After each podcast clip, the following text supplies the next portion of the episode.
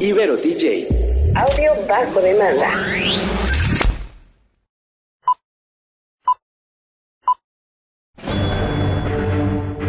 Una charla con amigos sobre los acontecimientos cinematográficos lo puedes encontrar aquí en La Esquina del Cine.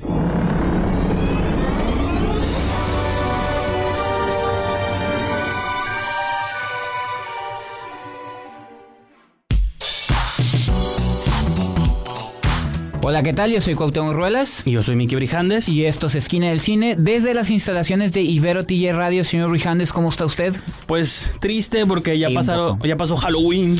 Sí, así Día es. de Muertos, que son, Ah, mis, fue un- fueron muchos días. son mis celebraciones favoritas del año. Pero viene Navidad, ¿no? Entonces, Sí. Tiene sus ¿También es de sus favoritas? No, y hay mucho, es que hay mucho cine de terror ambientado Ah, en ok, Navidad, ok. como Krampus, Sí, sí, la de de Jack, Gremlins. la de Jack, Gremlins, pero bueno, Ok, sí, ya hablaremos de eso eventualmente. Pero sí, pues estamos entrando a noviembre, un mes más, más películas que comentar, Sí. vienen estrenos, muchas películas muy suaves, entonces pues gracias por sintonizarnos. Muchas películas polémicas. y causado polémicas. En el polémica. programa de hoy vamos a abordar muchas Ajá. polémicas y vamos a comentar una noticia que me llamó la atención, Sí. pero inmediatamente después vamos a entrar a hablar un poquito del Cascanueces. Y los cuatro reinos. Esta película de Lasse Armstrong y Joe Johnston. Sí, que no, yo no, yo no sabía que yo, yo No, yo estaba ahí, tampoco, pero fue bueno. como sorpresa. Y vamos a ver el programa pues con una película bastante interesante, más- no tanto por la película en sí misma, sino, Sino por, por lo que ha provocado. por lo que nos provocó alrededor, ¿no? Que fue la de. Bohemian Rhapsody de Queen. O sea, en la vida de Freddie Mercury Sí. y la agrupación Queen. Entonces, eso es lo que vamos a hablar en el programa de hoy.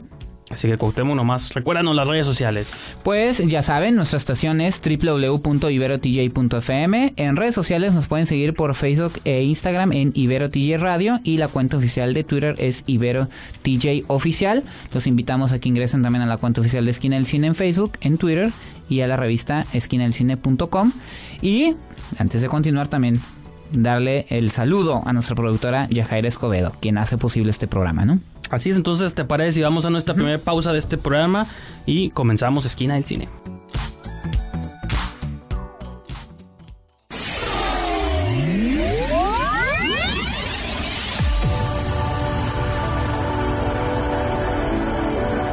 Todas las estrellas pasan por Que la fuerza te acompañe.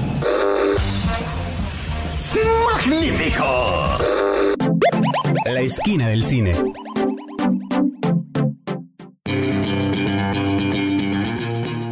Pues ya estamos de regreso aquí en Esquina del Cine. Yo soy Cuauhtémoc Ruelas. Y yo soy Miki Brijandes. Y señor Brijandes, eh, vamos a empezar con una noticia tan anunciada por usted en, el primer- en No, la introducción. Vamos a ver, a ver, Pues, díganos. Digo, est- estuvo circulando este, esta nota de que se anunció una secuela para La Noche de los Muertos Vivientes. Y usted, bueno, los que conozcan la franquicia van a decir, pero esa ya tuvo dos secuelas, ¿no? El Amanecer de los Muertos y El Día de los Muertos, que fue Esa es una noticia Dawn of the Dead. fuerte, ¿eh? No sabía. Day of the Dead. Pensé que ibas a hablar de Gladiador 2.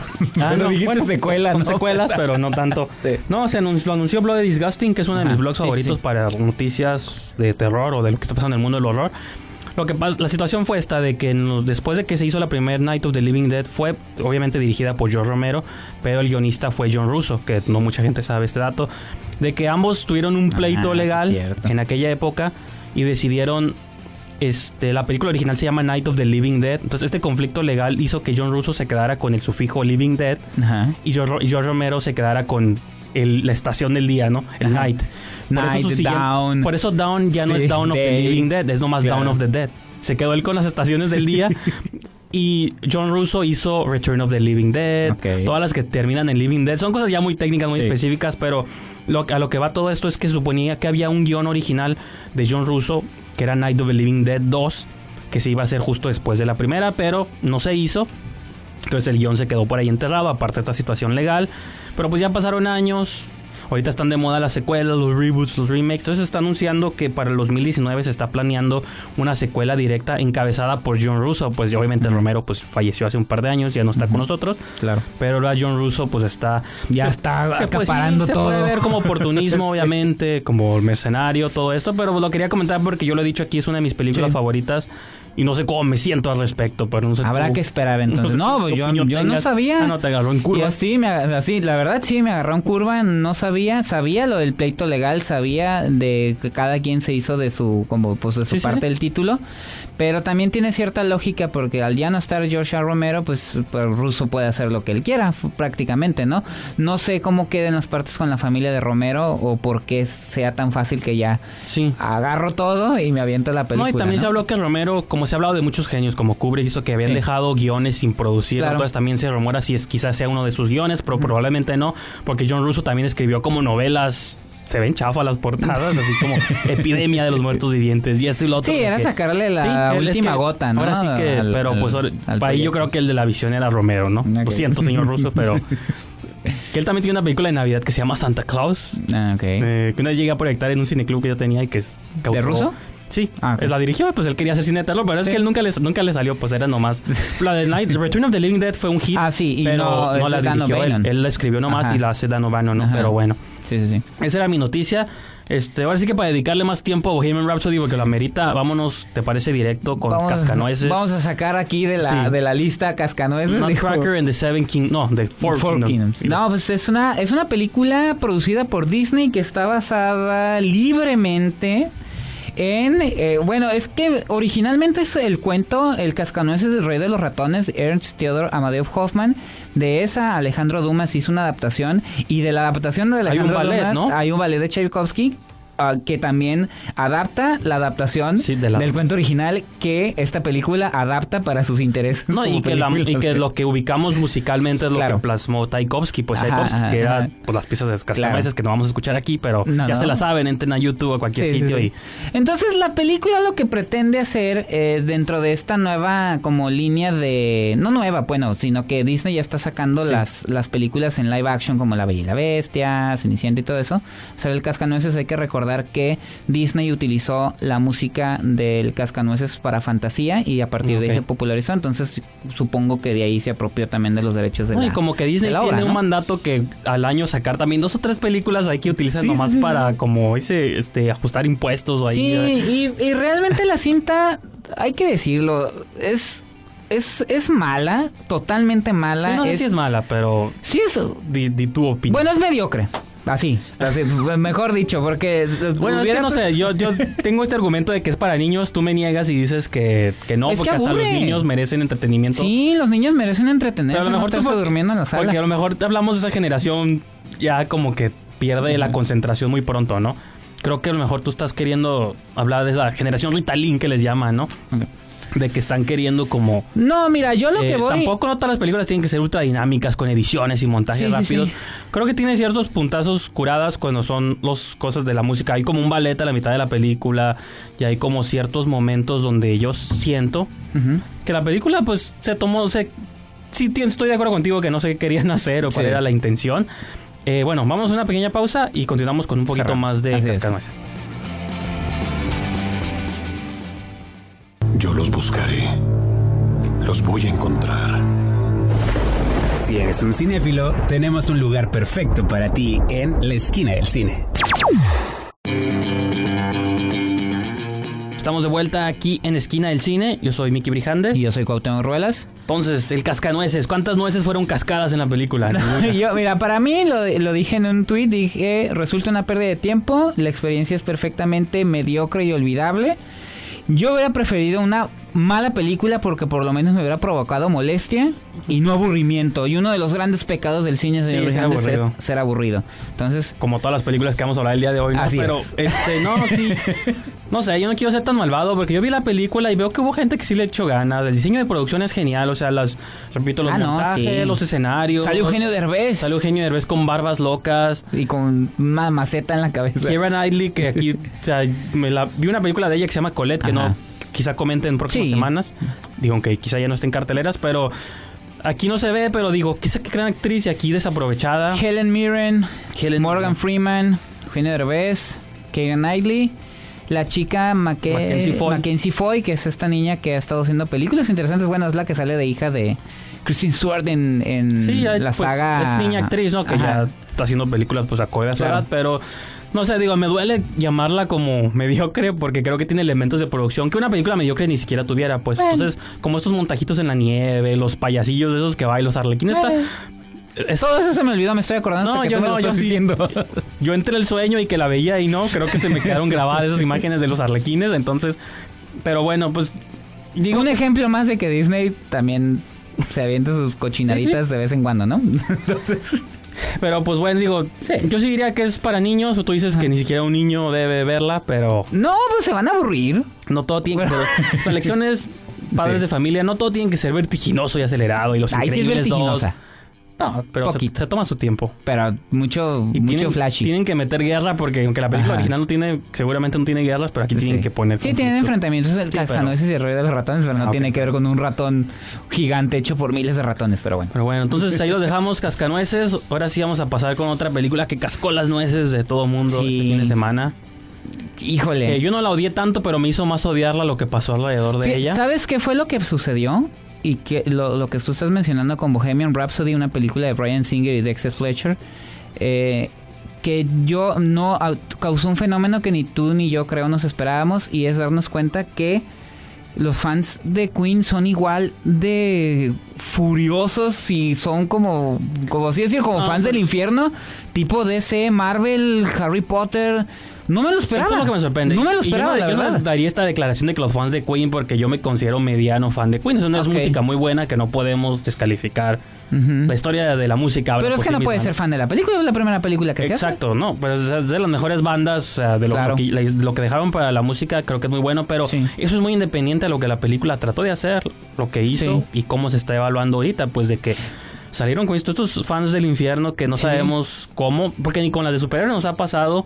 Sí ha pasado, pero tal vez nos tomó de sorpresa que ya había pasado eh, tiempo sin que eso sucediera. Yo me acuerdo mucho cuando Suicide Squad, La película ganadora del Oscar. ajá, la película ganadora del Oscar, este, por pelucas y maquillaje, este, y con Venom un poco, creo que sí me había tocado un poco con del reciente, me Sí, estoy sí. más reciente, que los fans defienden a capa de espada. Ahora aquí el problema es que la cinta está provocando que uno hable de ella, pero en cuanto hay un pero, un pero de pero empieza el ataque Claro. sin siquiera identificar lo que uno está diciendo, porque yo me estoy dando cuenta de una cosa. La película de qué va? Trata sobre... eh, es- también está mal titulada aquí porque dice Bohemian Rhapsody, la historia de Freddie Mercury. la de Eh, no es la, es la historia de Queen, de cómo se formó la banda, de los momentos que, que vivieron hasta llegar al gran, Sí. su gran participación en el concierto a beneficio de la hambruna Sí, en África, el Live Aid, ¿no? Sí, sí, sí. Entonces, ¿qué qui- o sea, pareciera que el pecado que cometimos nosotros, lo que ya nos, entre comillas, críticos, es tener expectativas sobre una película, sobre un gran personaje como es Freddie Mercury y una gran banda. No, y también repito, todo esto viene también de que, digo, para dar como una especie de contexto, porque dicen, llegaron enojados de la nada. Digo, Ah, sí. no Ah, vamos sí, a, sí, a entrar a especificar cosas, pero subimos nuestra crítica a esquina del cine.com, hecha por uno de sus colaboradores, que es Giovanni Romero. Y pues la- el modo en que fue recibida esa crítica, porque su crítica fue la misma que, estamos, que vamos a tener tú y yo, el siguiente. o Y sea, la misma que están teniendo hasta los fans. está teniendo la mayoría de las personas, de decir, es una mala película que no aporta nada en muchos aspectos, Pero pero no es mala.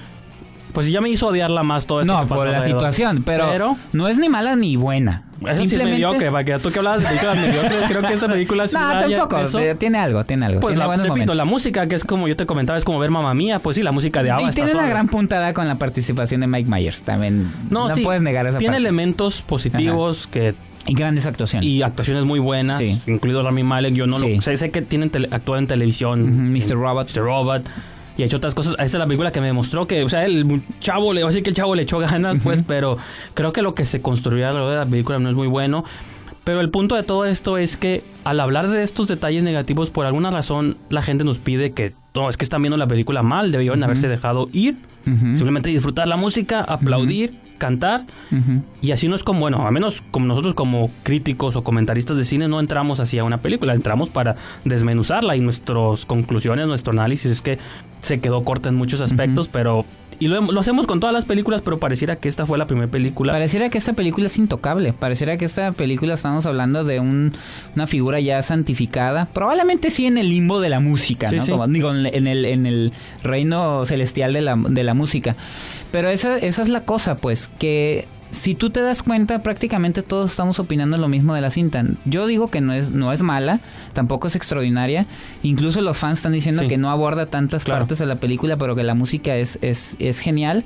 Pero pareciera que nosotros, o sea, ya nos están etiquetando como críticos pedantes Sí. y nosotros no podemos decir eso, ¿no? No, si quieres, deja ahorita lo retomamos. Todavía tenemos este mucho programa Sí. para, para hablar de la película. Pero hablando de Queen, y para que veas que sí soy fan del Queen, ¿Vas para vincularlo con el cine, eh, la pieza que elegí es el soundtrack que ellos hicieron para Flash Gordon. ¡Uh! Con esta película los Y que ni la 80. mencionan. No, no la mencionan, ni, la- ni Highlander tampoco. Sí. Este Ted, la película de Ted revivió como Flash Gordon para las nuevas generaciones. Entonces vamos a escuchar el tema principal de Flash Gordon, que tiene ahí por ahí voces y como cues de la película, está chistosa. Entonces los dejamos con esa pieza de Queen y continuamos más de Bohemian Rhapsody.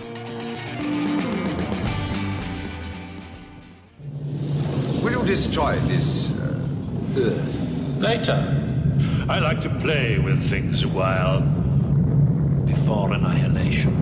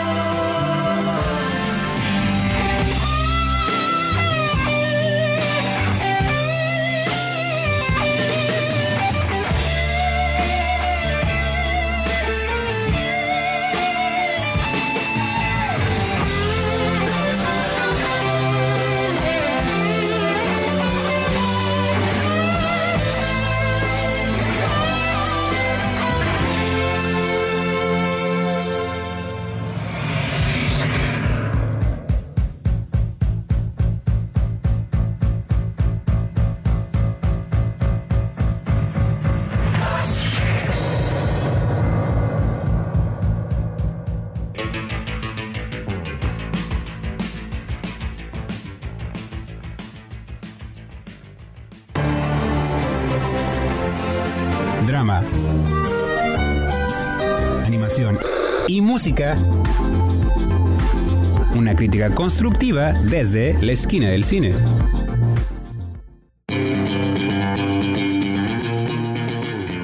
Ya estamos de regreso aquí en Esquina del Cine. Espero que hayan disfrutado Flash Gordon. sí, fíjate que es una de mis de mis canciones favoritas. eh, digo, la película me encanta a pesar de que tiene sus detalles. No, también pensé en el score de, Ajá. De Highlander, porque también Highlander, encantaba, sí, pero sí, sí. duraba como seis minutos la No, canción, no, no, este duraba sí. menos. Y este sí, mu- por mucho tiempo yo la escuchaba, la escuchaba cuando estaba en la universidad, cuando vi la película Sí, sí. y todo eso, pero sí, me gustó mucho la selección. No, y este, toda la, toda la película musical. de Flash Gordon pues tiene Ajá. muchas composiciones de Queen. La principal pues es esta que escuchamos, pero tiene otro, un tema romántico, tiene un tema de, de Flash como todavía está en la tierra, Sí, está sí, pues jugando es fútbol todo, americano. Entonces, Sí, pues está suave, ¿no? Son pocos los casos como ACDC cuando hizo el score de Maximum Overdrive, Ah, la sí, película de Stephen King, la única película que él dirigió. Y que ya se volvió a dirigir, pero justo bueno. culpable, pero está suave, la de los Sí, camiones. a mí me gusta mucho. Si se dan cuenta, estamos evadiendo hablar de En esta vez. No, no, no. Hay que retomar Bueno, el ok, tema. entramos muy de golpe, Sí. muy enojados. Ahora sí hay que hablar, platícanos un poquito la trama de qué va. Mira, ya, ya comenté hace un momento la, la parte de que es la, la, la manera en la que se forma Queen, sus éxitos, sus conflictos, su creación musical, hasta llegar al, al momento cumbre, que para mí creo que son los 12 minutos, mm, los mejores 12 minutos de la película, que son el, el concierto de Live Aid. Y hasta el final, cuando ya estás aburrido. ¿no? Ajá, y que incluso se me hace una actuación. bueno, mira, lo que, a lo que voy, ¿qué es lo que yo opino de la película? La cinta es, es lo que es, o sea, está hecha para los fans de Queen y también funciona para los que no conocen la banda y se adentran a la música únicamente. Aquí el problema fue, el problema por así decirlo, porque ya no le veo ningún problema, ahora resulta que el tener expectativas o esperar algo de una cinta es malo, es, eh, repito, lo que había alrededor de la figura de Freddie Mercury. Ok, no lo hizo. Se fue por el camino sencillo de poner una película, este, incluso es PG-13, sobre la vida de Freddie Mercury. Y con eso no quiero decir, y también fans, de verdad, al decir que uno espera, uno tiene expectativas, no es que queremos ver a Freddie Mercury este, lleno de cocaína, alcoholismo, no, o sea, nomás nos referimos a que el entorno que había alrededor de él y de la banda es muy, muy, este, es, es inmenso ah, como para ser tan lineales, ¿no? Sin embargo, yo también lo voy a decir, ¿qué es lo que rescata la película? Y lo voy a retomar de la crítica de Giovanni Romero y que creo que son lo que muchos opinamos es la música misma, las actuaciones, la dinámica entre los actores, la química que hay entre ellos, esos 12 últimos minutos, esos 12 minutos finales, creo que valen la pena este como cinta y es lo que está funcionando. Y también fans lo lograron, es la número uno en taquilla en Estados Unidos y México. La cosa aquí es lo otro que está sucediendo alrededor de la cinta y que fue con lo que empezamos a mencionar. Pues bueno, ¿no? digo, tú yo adelante. Te voy a insultar porque difiero con muchos de tus puntos. así que Ok. Voy a tomar la. No, es cierto, no, pero digo, como. No, no, sí, adelante, pues es tu punto de vista. Eh, yo sí creo que. Ahorita tú que hablabas de que mostraba las intensidades de la vida de Freddie Mercury. No necesariamente quiero decir que hacía falta eso, pero también. Creo que sí hacía falta un poquito de eso. Sí. No puedo yo no comparar esta película mucho con Nace una estrella, porque, porque salieron en fechas muy cercanas y las dos tienen que ver como con el mundo de la música. Y sí, la otra es una ficción completamente, no está basada más que en ficciones.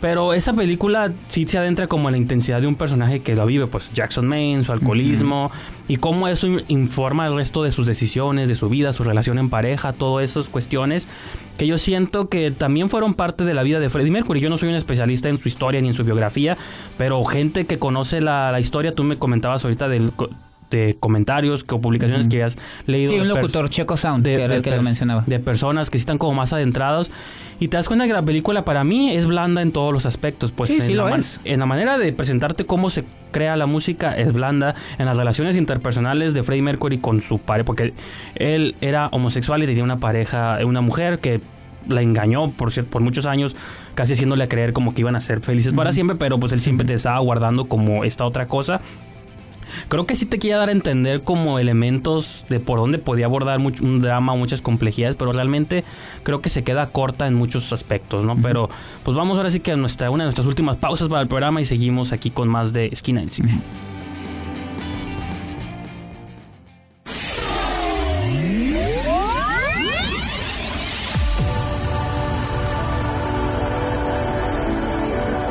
Todas las estrellas pasan por Que la fuerza te acompañe.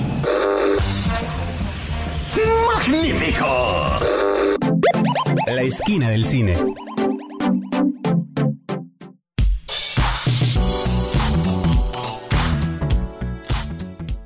Estamos de vuelta aquí en Esquina del Cine, les habla Miki Brijandes. Y yo soy Cuauhtémoc Ruelas. Entonces sí, pues eso era, eso es como lo que yo, con lo que me quedo, pues de que yo sí la sentí blanda en todos los Sí. aspectos habidos y por haber, salvo las actuaciones y la música, como dices tú. Y creo Pero que porque es- la música en sí misma y- sí, es eso. grandiosa. Y que, como repito, como pasa con Mamma Mía, si te gusta la música de ABBA, te van a gustar estos musicales porque no estás buscando más cosas. Y entonces también de acuerdo con esa opinión. Y creo que la película termina en una, una- en una nota alta, digo, desde lo sí. literal, nota alta, la Ajá, voz de Mercury, claro, claro. que te hace te da la ilusión de que la película fue más emocionante de lo que yo creo que fue. Pero cuando pienso, digo, no, la hora 20 previa a esta, o la hora 40 previa, no Sí. me entregó tantas Y aparte, tienen buenos actores. Digo, bueno, la actriz Lucy Boynton, que me gusta mucho ella. Ya Rami- mencionaste a- Rami Malek, ajá. muy bueno. Los demás, el- bueno, Joe Marcelo sale por ahí. Yo Marcelo, el niño de Jurassic Park. Claro. Todos están bien en sus roles. Mike Myers está. e- Esa es una gran Ahorita puntada. no me acuerdo el nombre del personaje Ajá. que interpreta Brian May, que es el guitarrista principal de la banda, pero también, o sea, está como Sí. Pero eso se puede argumentar del cascanueces, todos los actores están perfectos, pero eso no salva una película, pues tienes que darme un poquito más. En nota quizás se justifica que es para niños, acá, bueno, si esto más para fans de la música, pues entonces... Yo, yo sí, fíjate, y yo vuelvo a estar eh, de acuerdo con lo que, lo que dice Giovanni Romero. Creo que eso sí logra que la película no se convierta en ni en una maravilla ni tampoco es una ni es un bodrio de película no lo es. Es una película bien producida es un- te digo re- es- es como ver un partido de fútbol en el que tú vas a ver a tu equipo y quieres que gane jugando el fútbol más espectacular pero no lo hace simplemente se repliega juega defensivo mete un gol 1-0 y si uno reclama Claro. pero qué ganamos no ¿por qué están reclamando No, y que sí ese gol, pero queríamos espectáculo Y ese gol lo metieron en los últimos, en el tiempo extra del Un segundo tiempo, pues, ¿no? Y No, un "Ah, gol olímpico". ganar". Y así es donde yo siento que termina esta movie, pues mete el Ajá. gol en su último minuto, en su tiempo extra, y ya para ese entonces ya vi este casi 90, Claro. 100 minutos de nada, pues. Pero eso no es ni necesariamente bueno ni necesariamente malo. Es lo que a veces eh, quisiera yo que, que entendiera el público y que tampoco nos etiqueten como que estos críticos pedantes que vienen a querer eh, verle tres pies al gato, ¿no? Lo mencionábamos, eh, incluso me topé con, pues, la- que es algo que comúnmente sucede, ¿no? La, la reseña de Giovanni Romero simplemente leyeron el encabezado, no se leyó completa y cuando finalmente, y, y fue, y, y consideraban que hablaba mal de la película, cuando se leyó completa y vieron que no se hablaba mal de la película, pues ya trascendió, ya trascendió la película y ahora ya nos estaban diciendo cómo tenemos que escribir y cómo tenemos ya que se hablar. metían con la persona, pues Y ya se metían. que nos parecieron. Pero sabes que ese es un síntoma general. El crítico Alejandro Alemán, que es conocido como el Salón Rojo, que escribe para el Universal, también se está viendo en el mismo aprieto. Mm. Dijo lo mismo, opina lo mismo, no es una mala película, pero no, tienes que decir que no es una gran película y escribes mal. Sí. Aparte. No, y digo, y ahora sí que siguiendo con nuestras analogías deportivas, creo que tú y yo como Ah, mira. directores técnicos o coaches Ajá. o managers tenemos que estar a la defensa de las decisiones Sí, jugadas claro. de nuestros jugadores, pues, ¿no? Claro. Y si Giovanni Romero, o sea, es respaldar su decisión, su manera de abordar la película y que al final, digo, y más porque todos estamos de acuerdo, pues... Claro, todos estamos de acuerdo en lo mismo. Los fans, los críticos, estamos de acuerdo. Bueno, hay críticos que le han hecho giras, pero por otras razones. Pero prácticamente opinamos lo mismo. Las deficiencias son las mismas que consideramos que son y las y las a- aciertos son los mismos. Simplemente lo decimos de maneras distintas. Claro. Es- porque somos personas distintas Y y el las problema opiniones son con la distintas. forma, no con el fondo. pues, ¿no? Exactamente, como la película que es más, Sí, es más forma, forma que que fondo. Pero bueno, No, pues sí, digo, digo, creo que ahí podemos concluir nuestros comentarios de no Bohemian estamos Rhapsody. enojados y no se enojen eh, No, fans y- y público. Nomás estamos Aunque- consternados, que es diferente. No, sí, te, te repito, y rara vez lo hacemos porque rara vez las películas que comentamos Claro. detonan estas controversias. Sí. Ni las de superhéroes, bueno, poquito, pero ni siquiera tanto, ¿no? Pero bueno, entonces ahí le dejamos por el momento. Próximo programa quizás nos pregunten más cosas, pero Ajá. vamos a una pausa y ya cerramos el show. Pues estamos de vuelta aquí en Esquina del Cine. Yo soy Cuauhtémoc Ruelas. Y aquí les habla Miki Brijandes. Ya estamos eh, secándonos un poco el sudor de nuestras frentes porque estamos... Nah, no es cierto, no estamos alterados. Estamos este un poco animosos con el tema, pero... Señor Brijandes. No, los invitamos a que entren en esquinaelcine.com, es para hacer gol también, pero pues dense la Claro. oportunidad de leer el, leer el comentario de Sí. Giovanni. Y respetuosamente dejen el Claro. suyo si están en desacuerdo. Hay sección de comentarios en la página, Claro. en nuestro Facebook, en Twitter, que ahorita los vas a mencionar. Pues dejen ahí sus opiniones si son distintas a las de él. Claro. digo, pero, ¿por ¿cuándo se perdió la civilidad? Me pregunto yo. Y también recordarles que en el próximo programa va a estar María José Crespo de Así Cine es. Tonalá Tijuana para hablarnos un poquito de su cartelera de noviembre. Así que para que estén pendientes al próximo show también. Y pues ya, vamos a recordar las redes. Sí, principalmente nuestra estación es www.iberotj.fm, eh, Facebook e Instagram es IberoTJ Radio y la cuenta de Twitter es IberoTJ Oficial, como bien mencionaste. Eh, yo los invito a que ingresen a la página oficial de Facebook de Esquina del Cine, a la cuenta oficial de Twitter Esquina del Cine y a www.esquinadelcine.com, donde tenemos muchas voces, muchos colaboradores y ustedes como público elegirán con cuál se sienten más cómodo, qué, qué opinión le gusta más y pues para eso es la crítica de cine, ¿no? Para compartir con ustedes los cinéfilos. Sí, así es. Digo, ahí me pueden seguir de manera personal en, tuit- en arroba brijandes, en Twitter, Instagram, Letterboxd. Y pues ya mencionaste tú, es- arroba esquina del cine, pueden seguir a la revista. Entonces ya con eso concluimos este acalorado programa del día de hoy. Nos escuchamos para la próxima. Hasta luego.